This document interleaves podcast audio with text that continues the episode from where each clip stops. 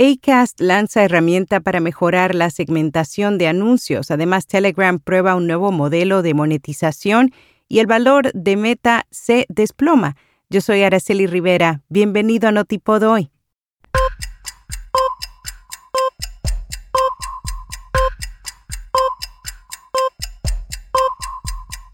Notipod hoy. Un resumen diario de las tendencias del podcasting.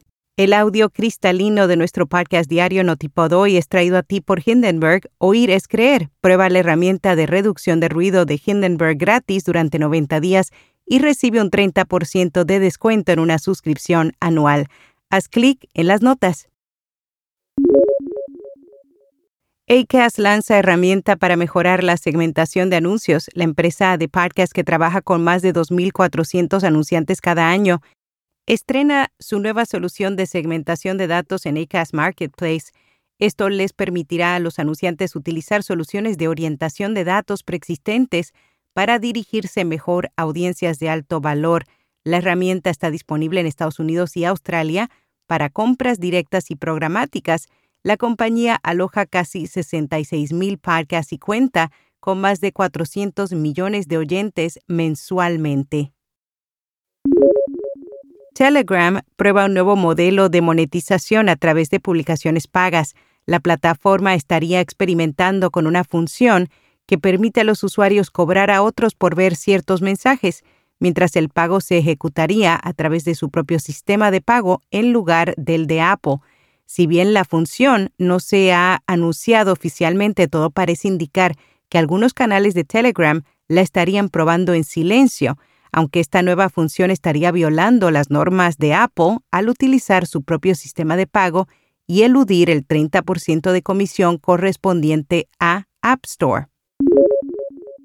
El valor de Meta se ha desplomado. El pasado jueves las acciones de la compañía cayeron un 24%, siendo este su nivel más bajo en casi cuatro años.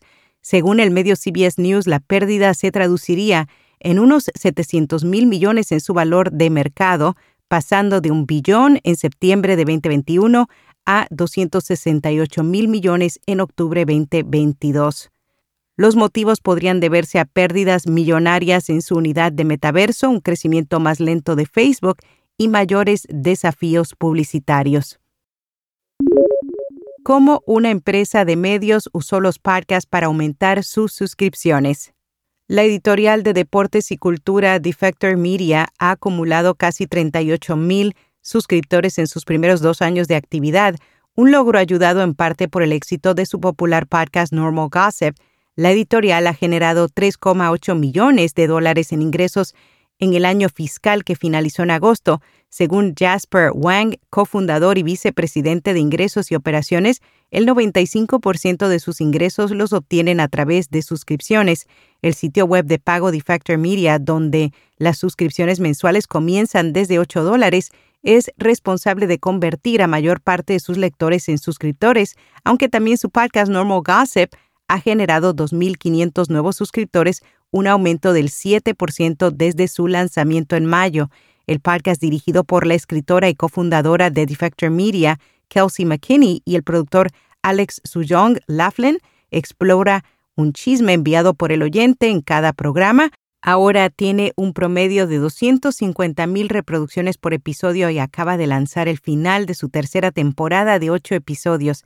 La decisión de monetizar el podcast a través de una suscripción independiente va en contra de las tendencias predominantes entre los editores de noticias, los cuales en su mayoría suelen ofrecer sus productos de podcast de forma gratuita con anuncios. El éxito de las suscripciones de Normal Gossip sugiere un camino alternativo para los editores que buscan capitalizar. Normal Gossip ofrece dos niveles con diferentes precios y beneficios. El básico tiene un costo de 5 dólares por mes y el segundo nivel tiene un valor de 12 dólares por mes. De los nuevos 2.500 suscriptores, el 66% paga el nivel de 5 dólares y el 33% paga el nivel de 12 dólares. El 95% de los nuevos suscriptores del podcast nunca habían dado su correo electrónico a Defector Media. Además de su programa de suscripción Normal Gossip, también monetiza su contenido con publicidad. Tan solo el año pasado generó 200 mil dólares. En podcast recomendado Fuera del Radar, una producción de periodismo narrativo que redescubre personajes y relatos reales que han sido eclipsados por la vorágine informativa. Y hasta aquí, no tipo doy. Suscríbete a nuestra newsletter diaria y recibe toda esta información y más directamente en tu bandeja de entrada cada mañana. Detalles en las notas. No olvides también compartirla con un amigo. Será hasta mañana.